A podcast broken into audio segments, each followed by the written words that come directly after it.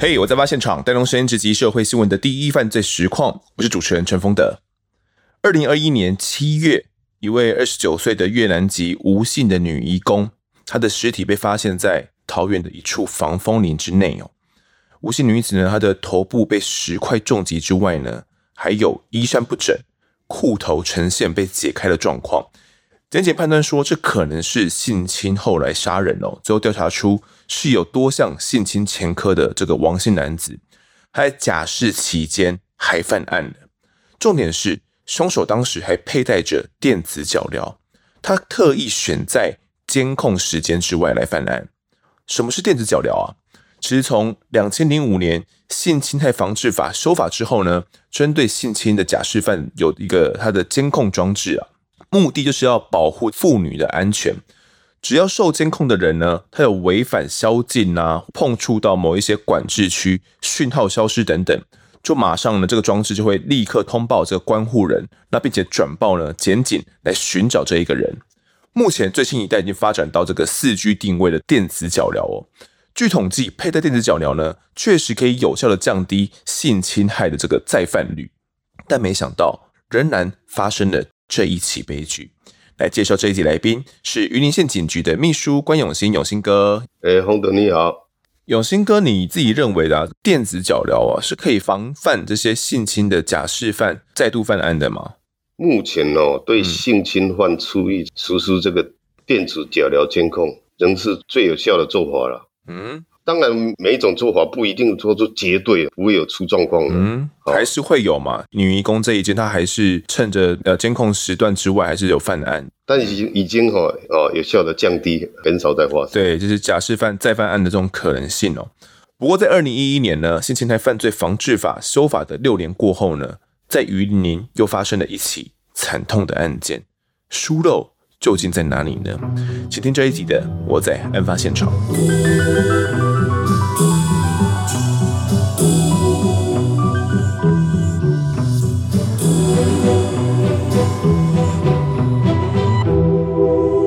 位在云林东北部的刺桐乡哦，早年因为刺桐树满布啊，所以因此得名哦。地广人稀啦，属于这种偏远的区域，当地人呢大多都以农业为主，种植蒜头居多，也因此被称为蒜头的故乡。在这样一个单纯的小乡村当中，二零一一年三月十三号，一位爸爸呢，他进到了派出所之内。当时的状况是怎么样的呢？永兴哥，我当时是在斗六分局侦查队担任那个队长职务。当时的母亲来报案，她是说她女儿要去向她同学借那个英文的笔记，嗯、哦，结果一去就没有回来，到晚上到深夜的时候都还没有回来。哦，那我们就是先以那个失踪人口来受理。然后也动员那疫情民防哦，还有我们员警来协行这样。我们先称失踪的这个女子，我们先称她为叶小妹好了。叶小妹，她当时呃，就我所了解，她是就读国中嘛，国二生。那叶爸爸他是怎么样去讲说，哎，叶小妹平常的一些状况吗？他有讲到这一部分吗？他父亲是说，这个叶小妹哦，平时很乖巧，嗯、也没有说有在外外面有深夜不归的情事。嗯，哦，所以。研判起来哦，他没有回来，就是有一种，他就是有一种不祥的那个预感，这样。当时来派出所报案的时候，差不多是晚上大概几点了？晚上应该差不多十十点多了。十点多，十点多还没有回家，欸、以他们单纯的家庭来，就觉得不太对劲了，是不是？对，他下午下午去了。这样讲一讲，有没有可能这个叶小妹是刚好跟这个同学？去他们家里玩的，或者是有贪玩的状况，你们有去找到这一个同学吗？他说要去借英文笔记本嘛？有找到这位同学，这位同学说他们约在那个呃刺桐乡的一村地标哦，就是有杨桃嗯哼，那边见面，结果那个叶小妹都没有出现哦，他有两次赴现场，结果叶小妹都没有来。嗯这样子哦，好，那个地标哦，我这边查到资料叫做大杨桃啦，就是一个是一个大杨桃树，是不是？路中央的一个地标，上面有一棵大的杨桃的那装置艺术的那种感觉，对，对，是不是？啊、哦，对对对，你那时候了解啊，叶爸爸跟这个叶小妹他们一家的状况是怎么样的呢？他们是嗯从事那个回收业的。哦，那一家都很虔诚的信一贯道哦，一贯道教，哦，哎，都出书，哦，家里很单纯这样。叶爸爸有讲到说，他的这个女儿平常是一个怎样的孩子吗？他这是很乖巧了，都就在家里都会帮助他父母亲哦做一些家事，这样、嗯、很乖的一个一个孩子。据我们了解，他是说一个弃婴，后来他父母亲没有生，那就把他领养，好领养过来这样。好，叶家的邻居也有说，这个叶小妹一岁大的时候就被遗弃了，然后在云林的古坑山区被发现了。呃，因为叶爸爸他跟他老婆没有小孩子嘛，就去育幼院领养了当时还很小的叶小妹哦，叶小妹却不见了，没有回家。我我们第一时间接到这样的报案之后，当时你是侦查队长嘛，有展开一些怎样的一些行动，还是他是后来才转报上来的？当时就是有动员那个义警民防，还有我们派出所的，哦一些哦分局的一些支援警力这样来协寻，后来。脚踏车，他的脚踏车有在新福尾溪的那个斜坡哈，有找到他的脚踏车，嗯，那个地点是很偏僻的，很偏僻的。接到报案之后，其实呃叶爸爸他在第一天报案之后，就在脸书上面有成立一个找寻叶小妹的一个网页哦。那当天就有一万三千多名的网友一起加入到这个协寻的行列里面，希望他可以赶快来回来哦。那我们的整个侦查队或者是整个分局，是不是也动用了蛮多的警力，然后针对怎么样附近来进行一个搜索？这部分可以帮我们讲一下吗？就是说他行经的路线哈，我们有去、嗯、去找哦，还有比较偏僻的地方来找寻这样。嗯哼，啊，那都没有找到，只有找到他那个脚踏车。丢弃在那新湖尾溪那个斜坡里面。哦，那当时我们找到这个脚踏车丢弃在那么偏僻的一一个地方哦，嗯，我们也感觉说这个好像状况不妙。嗯，那脚踏车当时第一时间你们勘验的时候，有发现上面有一些怎样的踪迹吗？没有，没有上面看看看不出来什么东西啊，嗯，看不出来，但是还是有通报监视小组来做一个财政嘛。那后来我我们就进行这个侦查哈，嗯、我们就开始调阅那个监视器了。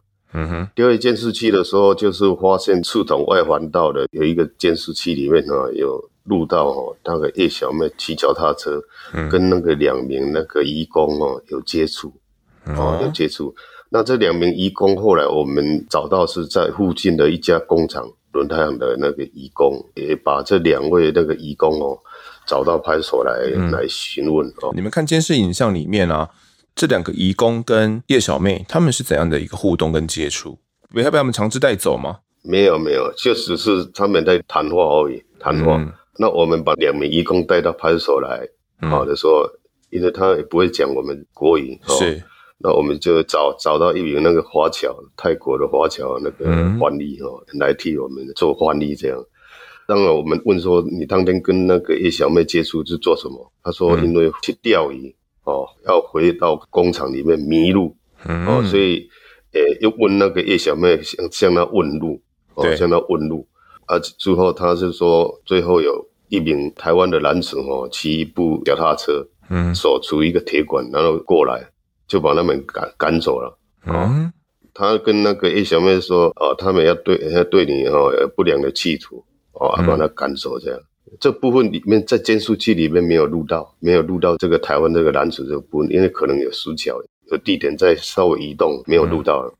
反正这两位泰国籍的移工，他们说有一个人过来，然后把他们赶走了，而且拿着铁棍蛮凶的把他们赶走了。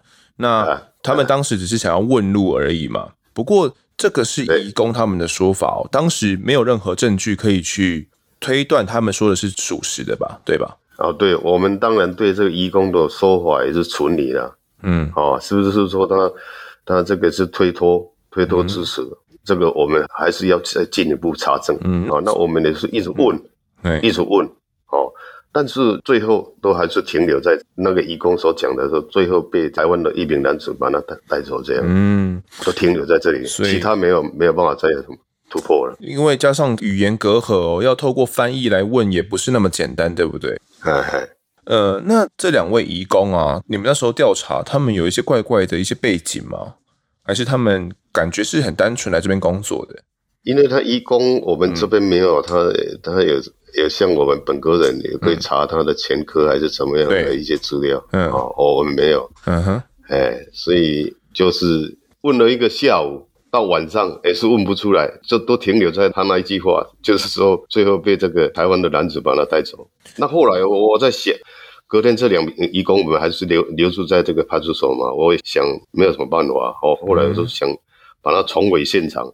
他昨天走的路，重回现场，叫他带我走一次。嗯，这个时候，现场这样，这个时候是带到隔天了嘛？他们等于在那边留了一个晚上，对不对？嘿，留了一个晚上，对。嗯，这个时候已经是报案后的第几天了？报案后，报案后的第三天。那，你们觉得你要带着移工去走到现场，看这个他所说的碰面的地方在哪边？然后，诶，可能有什么样的男子来把他带走嘛？就是去现场。重新演练一下，看这个位置部分，看有没有一些线索。哎，对对，嗯，这个过程是怎么样的？哦，那隔天就七点半我我就带队，嗯，哦，带我们两位诶同仁，还有这个翻译，嗯，你你的翻译，还有那个外劳，好五个人，搭一部车，要出门的时候，这个翻译的先生哦打电话给他。他说：“这个小孩子在哭，要吃奶。”我们就说：“好啊，那那先载你回去哈，喂奶喂好了以后，我们再出发这样。”好，那我们车子就开出去，就往斗六。到他家的时候，他家是刚好在大马路边。那我们同仁为了这个贪图一时方便呢，就就逆向停车，停停到对面他他家的前面去，逆向停车。哦，啊，当时他他就坐在后座的中央。那个车子前面大概六十公尺处哦，有一处那个小型的那个超市，所以移工一直看着前面，没有也没有说东张西望在那边哦，在看看看，突然就是在那个超市对面的一个小巷哦，有一名男子呢骑部脚踏车了，要到那个超市里面去，哦，啊，他就看到以后，哦，他很紧张啊，他一直叫一直叫叫我们啊，但是啊，因为语言不通了。但是我已经意识到他的他的动作，就是说，他所指的可能就是昨天讲的那个台湾的男子。他一直指着前面的那个挡风玻璃往前指，这样子是不是？对，他一直手手指一直指着前面那里啊、嗯、啊！我看过去就是一名男子骑一个脚踏车嘛，往那个超市里面骑去。嗯哼，哦啊，我就过去了，我就跟我们同仁过去。他买一个香烟回来以后，他要牵脚踏车，我就上前把他抓住。嗯。我第一句话就问他，我说你有什么前科？他说没有，我没有前科。哦、好啊，就没有前科。我本来在想说，是不是有有什么性侵前科，还是跟、嗯、跟这跟这一类的啊？可能有相关。结果他回答说没有，哎呀，他说没有前科，好啊，没有，没有，先带回去，带回派出所再厘清一下。因为现在这个外籍移工指证说，他就是他虽然没有讲得很清楚嘛，但是你们意识到说他就是有可能把他们赶走了这一个人，然后可能他之后。是最后跟叶小妹有接触这一个人嘛？所以他也是一个涉嫌嘛，有这个可疑嘛，哈，我们当然把他带回去派出所啊，哦、嗯，再再问嘛，对，哦，带回去我就给他查那个前科，结果他就有这一类的那个前科哦，哦，我在想哦，哇，可能真的是中奖了，嗯，哦，他真的他有这个前科不敢承认，哦，嗯，结果这个外劳又主证是他。嗯，哎，这真的他嫌疑很很大了，非常重大。对，这就针对这名男子嘛，这名男子叫林国正，嗯，就开始这个针对他来进行这个侦查，这样。是好。三十五岁的林国正啊，他其实在一九九七年，我现在案发是在二零一一年，那他在一九九七年呢就有犯下强制性交、妨害自由的案子，然后之后呢，在二零零三年，又再犯下另外一起哦强制性交这种性侵案件，直到呢我们后来一查，呃，他是在二零一一年二月才刚出狱，也就是好像是在除夕那时候出狱的吧，刚好一个月后哦就发生了三月的时候叶小妹就失踪了哦，等于是他出狱才一个月的期间而已哦。那你们看这个林国正，你当下看他的这些行为举止，你判断他是一个怎样的人？也是蛮狡猾的啦，因为从他的前科里面，他经历进进出出，嗯，哦，已经对这个犯罪哦，如果跟警方周旋，他已已经有相当的经验。第一个，我问他在前科，他就说谎了嘛，啊，对啊，啊，再来说，好，问他你你最后你把这个叶小妹带到哪里去？他说没有，我我跟他接触以后就赶走那外劳以后，他叶小妹也就自行离开了，嗯，他就是说没有，我跟他没有跟他有什么瓜葛了。嗯，后来我就到里面去，我的问了问了问到那个晚上，哎，问不出所有人，因为他就讲说他没有跟叶小妹在一起了嘛，那就叶小妹自己离开了嘛。对，那我说说我会回来，我再问他，我说那个脚踏车里面有有你的指纹了。嗯，啊，对对，一共他本来否认的，他说对对，然后为什么你有指纹？他说我有摸他的脚踏车，没有错。他说你你那个脚踏车那个是不是你把那台台机那个新湖尾溪那个边坡？哎，湖尾溪那个边坡那边？他说对。你为什么把它拿拿到那边去？他说要替他保管。他说你要保管，啊、怎么丢在那边？你也可你也可以放在你家里啊，对啊，放在你家里。为什么你要把它丢到那个哦很偏僻的地方？人家的好像隐藏起来，不让人家找到。是哦，你这样做法很奇怪呢。后来就问到这里，他也不承认说他有涉案了啊，还是说？但是他后来也也有讲说，他有把叶小妹带到他租的地方，他租的地方是跟他父母亲住在一起。那天那一天，他父母亲不在。我我想先问一个问题哦，他的这个脚踏车啊，有踩到指纹，是真的有踩到？哦？哎、欸，这个这个侦查的作为，侦查作为，侦查技巧哦。他也承认说，这个脚踏车他有摸到摸过，嗯，哎呀，没有错、啊，等于是稍微给他诱骗一下，他就上当了，而且真的说，真的是把他搬过去的。嗯，这个也不是说诱骗的，欸、是是侦查技巧，侦查技巧。在侦查方面，哈，嗯，呃，这个真心的一个技巧也是有啊。对对对，他是怎么说有把叶小妹带回家的？我们就是一步一步、一步一步逼他嘛，哈、嗯，因为他怎么都不承认呢、啊。我说你你那个有脚踏车有你的指纹啊？对。然后他就承认说，哎，对，我就就就，然后就后来就就说他脚踏车也那个摸过，也把它丢在虎尾溪。哦，他、嗯、你当然要一步一步把他逼出来啊。对对对。后来他又说，他有把他带回去家里以后，然后他就走了。我说走了，没有怎么没有回去呢？你前面没有回去啊，到现在也没有跟家里联络啊。那人到底哪里去了？他说我不知道。这样子啊，哎，哦，那他感觉涉案非常重大哎。哎，你们当时现有的基证可以把林国正给，比如说像检察官来申请把他拘提吗？有办法做到这样子吗？他后来哦，因为他住住的地方是。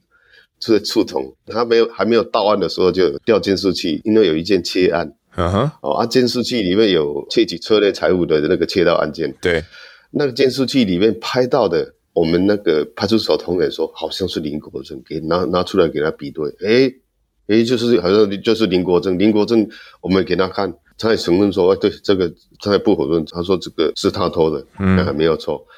后来我们已经到晚上很晚了，我们就把他移送，嗯、以窃盗罪，还有他涉及到这一件案子的，我们收集到的一些证据哦，嗯，把他一并移送给地检署。检察官哦。哦那个当当然我们也建请声押这样哈、哦，嗯、那检察官也向法官申请羁押，嗯、结果这个法官这核核准哦。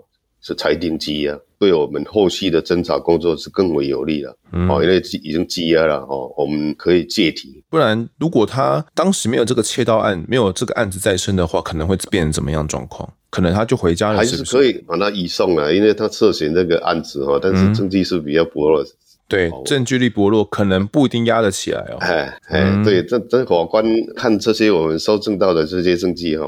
嗯，认为他涉嫌重大了，还是给他裁定羁押？是是是，林国正被押起来了，你们隔天好像就去借题林国正，是不是？隔天哦，我们一早就去借题，嗯，然后就开始一直问，一直问，问到晚上也问不出来，他反正他就是说没有。后来哦，嗯、我们也给他开导了，我跟他讲了，说你已经裁定羁押。嗯，表示你涉嫌重大，嗯，不然法官不会给你裁定羁押。是啊，好，那你赶快跟我们配合，嗯，公出这个整个案情，把叶小妹这个尸体找出来。你这样哦，对你以后的官司会比较有利的，你的刑期哦，也可以得到法官的把你哈减轻一点。是啊，再来，你因为这个叶小妹的尸体在外面，这个尸体啊，没有人不能安葬。如果你供出来，让家属去把这个尸体把它安葬。对你的良心也比较过得去，嗯，啊，我说你今天你不承认没关系，我们慢慢收证，尤其针对你住家那个住所，我们见数人人啊进行财政，还是会收集到你不利的证据，啊，到时候你后悔就来不及，对，哦，哇，这样子给他开导下去，他一直给他开导，嘿、嗯，他一一开始反应是怎么样的？他有很激烈的，比如说我这边查到一句啊，他好像说过什么叫叶小妹变成厉鬼来找我，他有讲出类似这样比较激烈的一些话吗？或者是他的整个状态是怎么样的？他这就是一直否认说没有了，你在那边一直讲讲他就是没有了，他就是不承认。但你当时判断叶小妹是已经遇害了吗？应该遇害，嗯。遇害一定是遇害，因为如果他没有遇害的话，一定会跟家人联络，嗯、一定会回去。有没有可能是被被掳掳走这样？可能是活票，不是已经死亡的状态？有成过这样的可能性？如果掳走活着的话，他应该可以会放他走啊，就没有必要一直跟你们周旋嘛。哎，对呀、啊，嗯，也也不至于什么，最多性性侵而已了。哦，所以我们也是一直。分析给他听了，那个利害关系给他听，嗯、哦，他后来问到晚上到十点了，快十点了，哦，已经快问不下去了，哦，已经问了，要还回去。突然他就承就承认说，对，这个案子是我做的，哦，我吓了一跳，他就突然承认说，对，这个案子就是我做的。我说尸体在哪里？他这尸体在这个西周一次那个废弃的建筑工地那个坑洞里面。起初去找也是找不到了，这边绕这边绕，我们以为是他骗我们哦，可能也是晚上、嗯、夜色昏暗，可能也不大好找了。最后还是有找到，用探照灯照下去，哦，那整个尸体都已经长蛆了，尤其那个气孔，气孔都长长蛆了。包裹吗？还是它是呈现一个这样的状态？它这呃气的时候没有包裹，嗯，后来我们调位监视器的时候，它从。刺筒这边洗机车，嗯、用围料袋两边从脚跟头部两边往中间套，啊、套起来，然后把它折叠，折叠以后放在那个踏板，利用晚上就再到那边去丢弃，丢到彰化西周一个坑洞里面嘛。哎哎，对，那尸体是没有套了，当时去的时候没有套了。嗯，后来林国正他有讲说，到底是怎么样把他初步是怎么讲说把叶小妹给杀害的吗？他讲就是说双方合意性行为就对了，分成呃性行为。嗯，那后来怎么会把叶小妹杀死啊？对啊，我说你如果合意的话，怎么会把他勒毙呢？嗯、你如果可以的话，你这个事情办完了，他就离开了，我想你也不至于要把他勒毙啊，你一定是用抢抢的、啊，嗯，他不同意，然后呢，你才要勒毙啊，嗯嗯嗯，哎，那他后来怎么说？他这部分怎么解释自己为什么要把叶小梅杀害？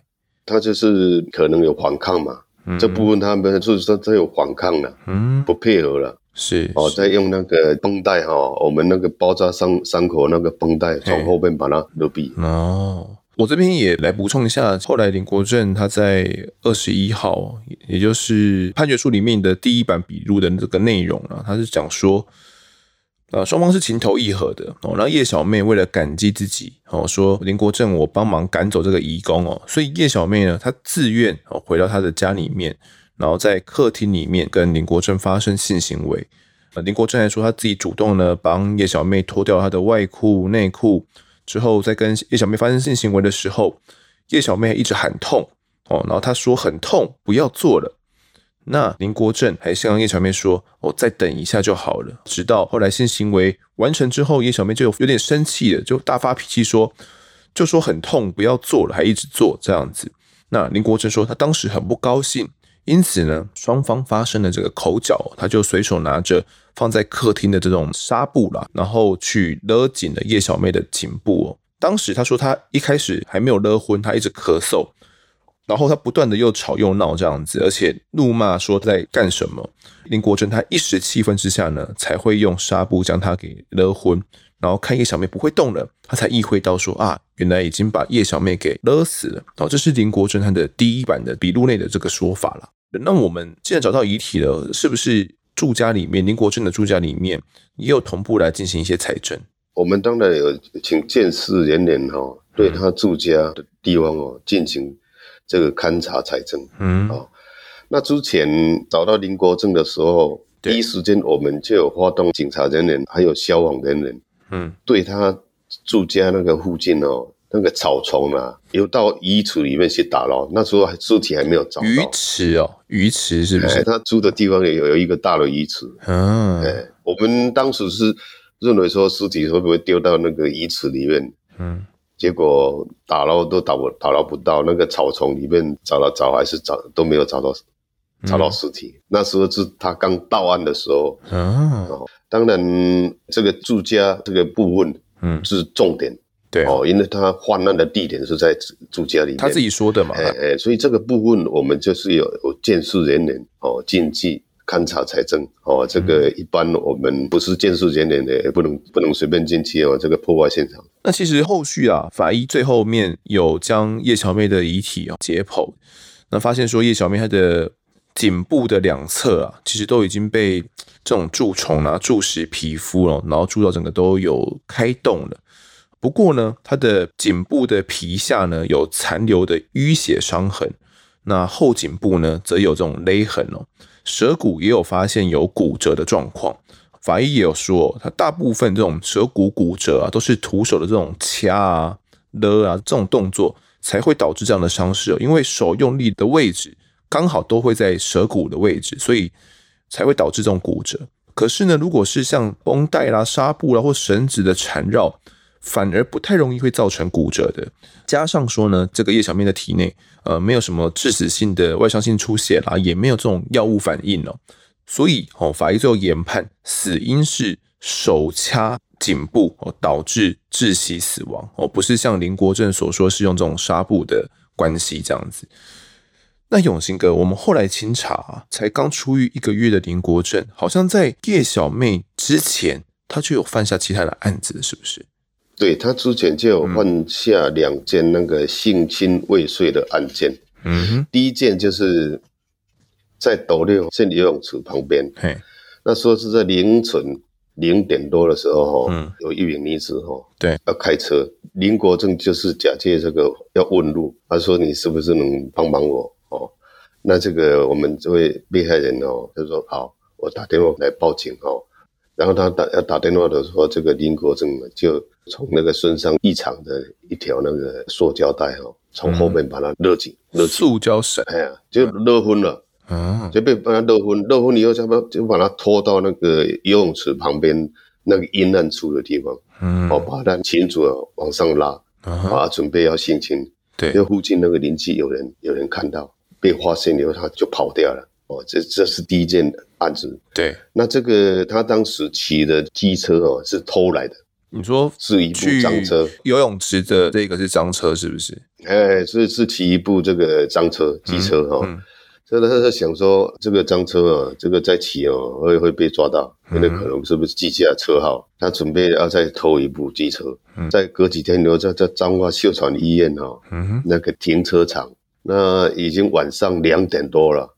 啊，刚好有一名那个我们护理师啊要回去，骑那个机车，嗯、林国正就看到以后就就骑他的机车的，诶到他旁边去，趁他还不备的时候，就从后面把他勒紧，啊，勒紧以后他就大叫，大叫以后他啊，他附近那个有宿舍，好，没有人听到，他就怕了，他就跑掉了。这两个案子后来是这个案子查出来以后再一并侦破了。就是林国正到案之后，同时这两个案子也同时清查出来了。清查出来，对，所以我后来查这两个案子，包含叶小妹的案子，距离都非常近的。像你刚刚讲的第一起，这个游泳池的这个性侵未遂是在二月二十四号哦，那他隔天凌晨就马上又去这个秀传医院，又要准备来犯案了。然后这等到三月十三号的时候，他又在犯下了叶小妹的这一个案件。而且他在出狱之前，原本就是因为性侵的这个关系才会入狱嘛，才会被关。然后他出狱之后，又接连犯下这些案件。当时啦，其实这样的事件曝光之后，也造成了当地的乡亲也都相当的愤怒，包含叶小妹的爸爸妈妈们也都是，是不是？乡亲哦，嗯，很愤怒了。而且他是外地来，就住在那个菟桐乡那个作案的那个地方。对哦，乡亲很怒，就把那个玻璃都打破了。你说他们住住家的玻璃吗？住家了，打破，还有丢那个石头砖块，就是把它砸他的家了。这个家是一个矮房了。嗯。后来晚上有一天晚上，就不晓得是什么人，就把它放火烧掉了，这整个整个那个那个房子都烧掉了。哇！可是那不是他跟他爸妈一起住的地方吗？对，他跟他父母亲。他父母亲后后来这个案子发生以后，他他也觉得很可耻。他父母亲早就搬离了哦，所以已经没办法再在那边待了了。但那个整个村民都很愤怒啊，他也感到、哦、他儿子犯下这个这种性侵这个很不名誉的事情哦，对、嗯，脸上无光，他早就搬走了，这个房子被烧掉。但是他第一天被我们带到派出所的时候，他的姐姐还有他母亲也都有来关心的，嗯、也都有到派出所来关心的。嗯、他说：“你呃，你们没有证据啊，你们怎么会给我们待了这么久？”嗯、我说：“还还没有到二十四小时啊。嗯”嗯嗯嗯，好，我们的时间还没有到啊。好，接下来来讲一下这个判决的过程好了。其实后续检举讯问之后，跟法院开庭的过程哦，林国正对于性侵叶小妹跟杀害叶小妹这个过程，他有多次不同的陈述。不过这些太过细节的内容哦，我就省略不提了。然后那其实我自己看判决书看到后面有点生气，我自己感觉啦，就是感觉像在鬼扯。那最后一个版本里面哦，他跟检察官说的是说。他发生性行为的地点是在房间里面。他第一个版本是说在客厅嘛，他最后面是说他是在房间里面。他说呢，因为客厅会被这些经过的人会发现哦，所以他进房间的时候看到叶小妹已经躺在床上了，躺在他自己的床上了。好，那林国正就把彼此的衣物脱掉之后，跟叶小妹发生了性行为。因为很痛，所以叶小妹她有挣扎，但当时她说叶小妹没有讲话。后续他发现呢，哎。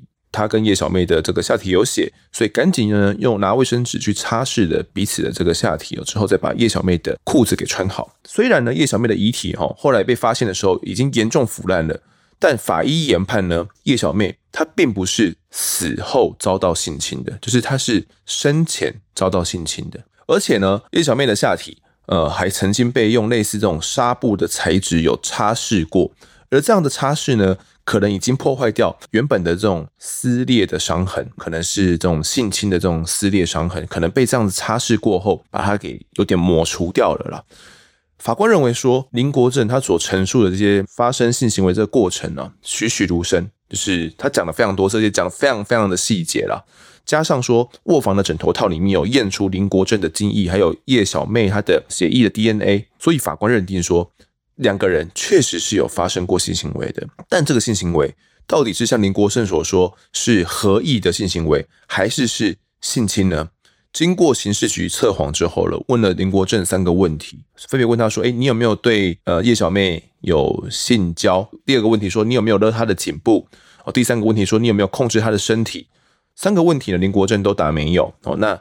结果的测试都呈现它是不实的反应，哦代表说测谎的这个结果认为说林国正可能是有跟他发生性行为的，而且有勒他的颈部，而且还有控制叶小妹的身体，啊，有控制她的行动的状况。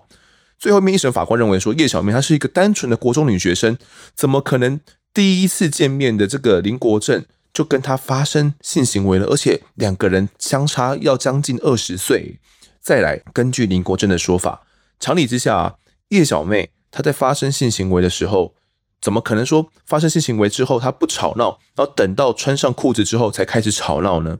法官认为啊，依照常理应该是说，发生性行为的时候，叶小妹已经陷入昏迷了，而且发生性行为之后呢，她仍然处于昏迷状态，才会任由呢林国正帮她呃擦拭下体的血迹啦，帮她穿上这些内裤啦、外裤啦。等到她清醒过后，她觉得很疼痛、很不对劲，才会开始吵闹，最后才被杀害。这是一审法官他最后认定的这个结果。但最夸张的来了，林国正他在开庭的时候又改口了，他说：“我没有强制去性侵、杀害叶小妹。”他说：“一切呢都是因为我所参加了一个杀人犯罪组织。”好，他说当天呢，这个犯罪组织啦，刚好到我的住处附近去商讨事情。那因为啊，秘密的杀人计划被叶小妹窃听到了，他才要杀人灭口。而且他还有说，他在讯问的时候会去承认杀害叶小妹呢，是因为组织答应说要给他安家费，他才承认杀人。加上说他有妨害性自主这些前科啦，他担心之后会被问说，诶，叶小妹的下体为什么会被破坏等等，他才先说有强制性交这些情节哦。不过法官最后没有采信呐，加上说，诶林国正还开庭的时候还说，诶对方律师说自己手段残忍呐、泯灭人性呐、天理难容呐。这个林国正他说他不能接受啦，他认为叶小妹没有被毁容啦，遗体没有被断手断脚啦，只是单纯弃尸而已，这样怎么能够算作是泯灭人性呢？如果今天哦尸体有被泼强酸还是被毁容什么，这才算是手段残忍、泯灭人性嘛？法官呢因此认定说林国正他是观念偏差了，而且毫无悔意，加上说他的精神鉴定结果认为说林国正有这种反社会人格哦，难以矫治治疗，有高度的再犯风险。他的犯罪情节呢，已经到达两公约的情节当中的最重大之罪了，因此呢，来判处死刑。那二审跟一审的法官呢，也都判死。不过案子回到了最高院哦，最高院的法官认为说，诶，林国正过去因为追求女性呢，他被拒绝，有这种慢性的创伤症候群，而且呢，他欠缺家庭啊、学校教育，导致道德薄弱，才会一时失控来犯下这个性侵杀人案，并非是预谋杀人的。而且最高院否定了这些一二审呢，他们采信的长庚医院的精神鉴定报告。他认为啊，当时这个鉴定报告是林国正被呃四个法警、四个员警、四个霹雳小组，总共十二个警察，荷枪实弹带去医院去鉴定的。当时林国正啊，心性相当不稳定，短促的鉴定呢，报告内容当然会失真，因此他采信了一审的时候花费了一个月的这个关护人所做的鉴定报告。这个鉴定报告里面呢，他认定林国正的智商仅有七十六而已，而且患有忧郁症。加上说呢，林国正他有坦承犯罪，配合警方找到尸体，而且他还有曾经想要到叶小妹的坟前去道歉，写了忏悔书，测谎时呢还一心求死等等的，显然有悔意。考量到无期徒刑服刑二十五年之后才可以假释，林国正就算假释也已经超过六十岁了。而且配合这些强制治疗这些配套措施，认定说林国正他出狱之后再犯性侵案，危害社会的可能性并不高，因此直接在最高院的时候改判他为无期徒刑。即便检察总长后来提起非常上诉哦，认为说林国正他并没有什么致人低下的状况啦，不能够凭借着他有写忏悔书啦，想去坟前上香啦，就认定说林国正有教化的可能性，但是。人就被驳回了，全案也因此确定。判决结果我们谈完，永兴哥你自己觉得啊，这个案卷的也是你当时侦办的嘛？这个结果会不会听起来会觉得有一点遗憾？对的，当然，嗯，我们看那个林国正的前科啊，他有之前有两次这个这种性侵的前科嘛，嗯，他结果他出狱以后又犯下性侵未遂。他一生当中就犯下这这么多了的那个性侵的案件，嗯、对，哦，而且最后这个案子还性侵杀人，嗯、这个引起这个人神共愤，整个村里面对他呢很愤怒，哦，当然家属方面呢也希望说能把他判死刑，是，但是司法上还是最后没有判死刑哦，所以这个家属也是很不满的。好，如果听众还有印象的话哦，最一开始在节目的时候有提到说电子脚镣系统，其实那个时候在叶小妹的案子发生的时候，性侵害的防治法修法已经通过了，如果有假释犯出狱的话，他们必须得佩戴电子脚镣系统。那为什么林国正那个时候出狱，他没有佩戴吗？还是他他其实是有佩戴的？他的状况是怎么样的？林国正那时候是没有佩戴哦，因为他是刑满出狱。嗯而且犯罪的时间是在两千零六年七月一号，刑法修订前哦，依法不能这个强制佩戴，这个后来有修订了。所以，如果是假释出狱的话，才可以去佩戴电子脚镣。但是林国正他不是，他是关完，他把整个刑期服完了，是不是？对，对，他服完刑，啊，所以这样的话，服完刑的话就不用佩戴电子脚镣，不能强制佩戴。哦，不得强制佩戴就对了。你当时觉得应该也有听到这样的新闻有出来，对不对？你那时候听到这样的说法出来，你说你你会有怎样的一个感受？我觉得这个法律上有漏洞了哦。如果他有强烈的再犯之疑哈，我认为法律上还是要给他佩戴电子脚镣做监控，不然的话没有监控，他再犯率那么高。那护理是很危险的。对，没错。其实这种防范机制啦，出现漏洞哦，才让林国正不必佩戴电子脚镣，无法进行监控。其实也是要让林国正他本身他自己要有警觉，因为佩戴电子脚镣本身只是提醒他说，哦，不要再去犯罪这样子。但更能让人想象的是，呃，林国正哦，他在服刑期间就有七度被评估说有这种再犯的风险，但他呢，仍旧服刑期满之后被放了出狱。在未受控之下，造成了叶小妹的丧生。那整起案件当中呢，又有什么样令人不舍的真相呢？下一集的节目，我们也将持续来剖析哦。那也谢谢永兴哥在这一集里面呢，替我们探讨了整个犯罪侦查的整个经过，感谢你。哎，谢谢各位听众。接下来进到听众时间，首先是干爸干妈们的抖内，第一位抖内是盖饭，他说。真的是很棒的节目，感谢带我们用不同角度去看啊各个案件，很用心的准备资料以及叙述，还因此买了阿善师的书。谢谢这位盖饭哦，其实那个阿善师真的是我们的案发的好朋友啦。那很感谢他愿意来我们的节目里面去谈像苏案啊、陈进兴哦，然后到就是那六集里面的内容，我是准备了很久了。阿善师那时候也协助我一起录制完里里面的内容哦，所以我觉得那如果大家真的喜欢阿善师的话呢，可以多去买买看他的书，然后多支持他一下，或者是听一下他的 podcast，我觉得都是一个支持他的方法啦。那也谢谢盖饭对我们的节目的各个吹捧哦。好，下一位抖内的是楚楚小姐，一听就上瘾的节目，推荐给朋友，每个人都说主持人声音很有磁性，很好听，有办案人员切入案件内容的模式也很特别。会一直支持下去，也谢谢团队的用心制作，那留五颗星给我，谢谢这位楚楚小姐，我好像知道你是谁啊？这个楚楚小姐最近蛮常出现在我们的版面里面的，然后也要谢谢楚楚小姐的推坑哦，就是朋友都说，呃，我的声音很有磁性，很好听，嗯，我是不真的不知道说到底。有没有磁性啊？这原本就是自己的声音嘛。那也是录制的 podcast 的时候，收到了大家的回馈哦，然后才知道说，哎，好像自己的声音蛮适合来录制 podcast 的这样子。那也谢谢楚楚小姐你的支持。下一位抖内的是第一次抖内的粉丝，感谢丰德邀请林主任讲述这真实的人生故事，听得我泪流不止。林主任应该是一九七零年左右出生的吧，与我有相同的时代背景。我的父母呢，也是在错误的行为选择下，造成国小至国中四个孤儿，靠自己打拼完成高中学历的只有我和妹妹。我最爱的妹妹呢，这次手术一定要顺利。爱你的姐姐。值得抖内我刚看完的时候，内心蛮震撼的哦。抖内的啊，就是这一位姐姐哦，那她也提到了妹妹近期要手术。我在想，呃，可能我们在。这一集播出的时候，应该已经是手术完成的时候了吧？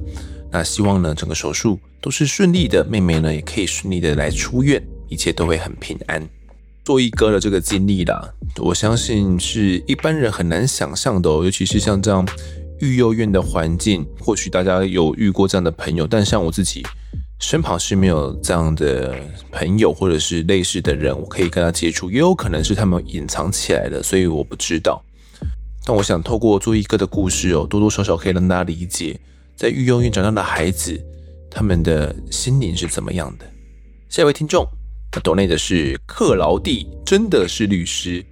搭车回去时，突然听到自己留言，原来是如此让人不好意思啊！再加个佩服点，就是主持人还能这样一本正经的念留言，希望能很快听到主持人以前霸凌人的事情。因为私以为要得到当事人原谅，且并非为减轻自己罪恶感的道歉，才是真正的更生。请继续加油！谢谢这位克劳蒂，真的是律师。看来我们真的有律师听众，自己的留言被读出来，感觉是蛮害臊的一件事情啊。这他说的嘛，就是听到自己留言的时候，觉得不太好意思哦。那至于这个，我以前曾经在。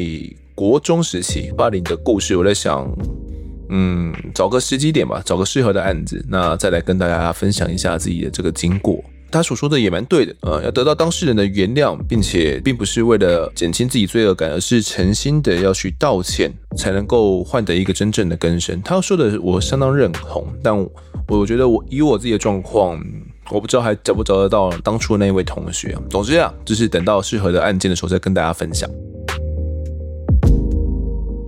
接下来读一下大家在 Apple Podcast 上面的留言。第一位是 CC 五二零一七，他说睡前必听，逻辑超清晰，口条又很顺，咬字发音也很清楚，你第一名啊！谢谢你哦，这吹捧吹得很大力啊！下一位，哈哈，好好用哦。他说五九六十集听不完，太难过了。虽然法官需要撇除理性审判，但结果真的很痛心。嗯，我在想他要讲的应该是保持理性吧，或者是撇除掉自己的感性啊，应该是撇除感性要来审判。但对那个案子最后是没有判死的，嗯，跟大家所想的不太一样啊，应该这样子说。下一个听众是 K E L S E Y L V A A，他说律师也爱听，继续加油。哦，看来又是另外一个律师喽，感谢你。下一位听众 Miru 一二三五，希望主持人呢可以在每一节的开头呢大致讲述一下案件的过程及人物，方便呢各位听众更快速的了解事情的经过。好，那。这个米如一二三五啊，其实前面还有来讲一下这个七六行者的一些自己的感想呢。在读到这一集的留言之前呢，前面两集的听众留言内容哦，因为在发生了修将哥的事情之后，我们担心说会不会大家对肌肉行者想法有点改观？哦，那可能会不想要自己原本呢对于这个七六行者的留言呢被读出来这样子，所以有些部分呢我们就直接跳过。那如果你发现呢自己的留言被跳过了，那但是呢你觉得你想要告诉大家起来呢那个 IG 里面，然后然后来私讯来告诉我。基本上呢我们是担心说大家在想法上会有一些前后的转换差异哦，所以避免掉一些困扰，所以我们先暂时先没有念。那如果你觉得真的想法没有变，那还是想跟大家分享，来私讯我就对了啊，谢谢你。下一位听众 m a g i 零一一零。阿汉这个男子，他标题这样写：EP 六一讲人体实验诱杀同志这一则太可爱了，来宾口音很可爱，主持人也跟着变可爱了，一个笑脸。嗯，应该是讲我们的这个来宾口音可爱吧？我想阿汉那一则，一个是法医嘛，那一个是远距离采访，是访队长嘛？对啊，嗯，有很可爱吗？下一个留言的是一九九五一五 JO，标题是写五颗星，然后犯罪重现 Podcast，一个常常透过节目讲解的案件来复习法条的警特生，祝节目五星拿好拿满，好谢谢你，看来是 准备要来考试是吗？要来考这个警察特考哦，所以是这个警特生，那也是希望呢你能够顺利的考上。下一位留言的是好好好好好的。杀小孩就必须死。他说，每次听呢都是哭哭啼啼的才能够全部听完，尤其是浩浩和陈修将相关的那几集。看新闻呢都只大概知道事情的表面，原来每个案件都有这么多的心路历程。很优质的节目。By the way，杀小孩就必须死。嗯，我觉得杀小孩就必须死，好像是社会上的民意的最大公约数，是吗？也因为跟自己朋友里面呢谈话，也有提到，大家对于杀小孩这样的犯罪是最不能够接受的，因为孩子他们是没有反抗能力的嘛，他们本来也没有原罪，他们就是个白纸，所以你将一个孩子给杀害掉，是让很多的民众们是没办法接受的。听众们，你们又是怎么想呢？下一个留言的是忠实听众啊啊，推起来好棒棒！第一次留言，无意间听到就爱上了，把全部集数都追完，越听越欲罢不能。觉得丰德整理案件很有条理，也有完整性，来宾们也都讲得好棒，有大拇指，而让听众们觉得不是一个案件，而是后续延伸的问题深思。我一直有默默的推坑同事跟朋友哦，继续加油，谢谢这位啊啊。如果我自己要去推坑我自己的节目给朋友的话，是不是一件蛮困难的一件事情？因为，嗯，有些朋友都是同学啦，或者是原本的好朋友，知道我有在录制 podcast 的时候。如果他们刚好有兴趣的话，那可能才会来有来听，或者是他们刚好有来听 podcast 的话才会来听。所以要推自己原本没有在听 podcast 的朋友，然后来听自己的节目，并不是一件很容易的事情。我发现像我妈，她听了几集之后，好像也没有在听了。所以我觉得要成功推坑，并不是一件呃容易的事情呢。如果大家有成功推空，直接来跟我讲一下，这样。好，那也谢谢这位 RR。我这个整理案件并不是一件很容易的事情呢，尤其案件资料。越是大的案件呢，资料越多，然后越琐碎，那有些相关的问题的研讨也延伸啊，就不是那么样的一个简单就可以整理出来的一个经过。所以每个案子都是自己的心血了。那也谢谢你们新的喜欢。下个听众 Rush Wave 一级棒的节目，听了会上瘾的节目。身为两个孩子的爸爸，之前听完虐童案都超难过、超揪心。但是最让我想哭的是最后对犯人的判决。听完判决，真的差点泪崩，让我们这些平民百姓很难再去相信司法了。嗯，你们听完听的这一集，就是刚好是林国正的案子吗？最后的结果也是这样子了，也是无期确定了。司法跟人民的距离到底怎么样去拉近呢？这个是个大问题啦。近几年判决的结果，大家有没有觉得是越来越贴近的呢？或者是觉得越来越远？你们觉得呢？我自己觉得好像并没有拉近太多。下一个听众。E L A I N 一九六零八七，他说好喜欢张建华老师那一集，很有广播版台湾灵异事件的感觉。括号透露年纪，台湾灵异事件我以前很爱看的，而且那很可怕，那个片头都会被吓到死这样子。在播出的时段都是一些会很害怕的时段。下位听众文奇成，标题写优质节目，忠实听众，加油加油，给我一个这个加油的符号啊，非常简短，感谢你。下一位酷我零七零三 i 非常棒的 podcast，第一次留言给 podcast，与其他的 podcast 相当不一样。陈述的案件呢，也与我们非常接近。感谢你的努力，因为我是芦洲人，想要顺便许愿芦洲警察的自强案件哦。这个泸州警察自强案，我不确定是哪一起，我来搜搜看好不好？呃，我身为泸州人，我本本身也是目前住在泸州嘛，看看这个案件有没有讨论的价值。谢谢你，下一位听众小点去，不要逼法官打分数啦。很喜欢孙振华律师这两集，他的说明呢带给我不同的思维，但是不解呢，主持人为何要一直逼人家打分数啦？如果九十分会判死刑，创维可以扣几分？扣一分跟扣十分有差吗？反正就是讨死啊！主持人风德哥呢，这么坚持连问三次，是想要听到什么答案呢？给我两个笑脸这样子。除此之外呢，还是非常喜欢主持人的声音与口条，推荐。好，谢谢这位小点区。那孙正环律师这个打分数的部分呢，之前统一解释过了，这边就不再解释啦。也谢谢你喜欢那两集的精心制作。下一位听众 Tracy 蔡法医肖老师，然后四个爱心。居然在这一集呢，听到肖海饼老师，实在太兴奋了。肖老师一直是我的偶像啊，他是这么说的。嗯，呃，其实肖海平老师那两集，大家有反映说他的呼吸喘息声比较大了。那也主要也是因为我们的麦克风比较敏感的关系，有他对于收音非常的敏感，加上我们的这个麦克风最近移的位置都比较近一点，因为希望收音状况可以收得比较仔细，可以不要有距离太远的状况。所以那一集呢，其实大家陆陆续续反映了很多，听到了很多诡异的呼吸声，这样子。那后来有跟大家解释了，单纯的只是肖老师的呼吸声。还有人半夜的时候听到吓到，然后把手机丢到床旁边这样子。别害怕，好不好？这只是单纯的呼吸声而已。我们之后呢，录音的时候会再多加注意一点。然后我没想到，哎，肖开平老师呢，现在也是很多人的偶像吗？有他的偶像的话呢，欢迎在 Apple Podcast 上面留言。